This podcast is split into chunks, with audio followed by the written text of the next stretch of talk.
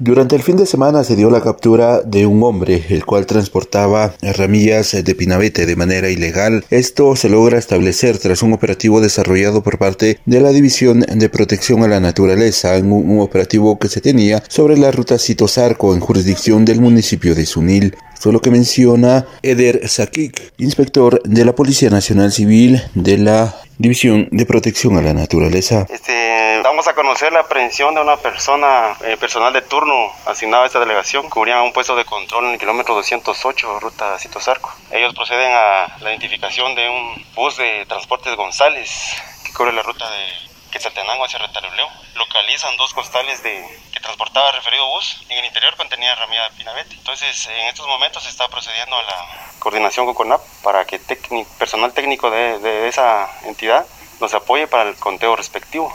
De momento, esa información les puedo brindar. Se trata del señor René Alejandro Morales López, de 61 años de edad. Él es originario de Pueblo Nuevo, Chiltepeques. Y tenemos ese primer resultado de este plan Pinabete que estamos trabajando para esta temporada. La demarcación del departamento de San Marcos ya se tuvo un primer procedimiento de parte personal de esa delegación en la demarcación de San Pedro Zacatepeques. Hubo un resultado relacionado al Pinabete. ¿Los cuadrativos van a continuar? Correcto, eh, vamos a tener, mantener presencia referente a este plan hasta el 21 de diciembre. Es ramilla de Pinabete, ramilla de Pinabete. Estamos a la espera de personal de CONAP para tener el conteo general. ¿Un aproximado de cuánto fue lo decomisado más que todo en, dinero más que eh, precisamente estamos a la espera de personal técnico para que ellos nos den ese dato exacto. Ahorita solo les puedo mencionar que tenemos a la vista alrededor de 163 ramillas que tiene otra modalidad para tener el.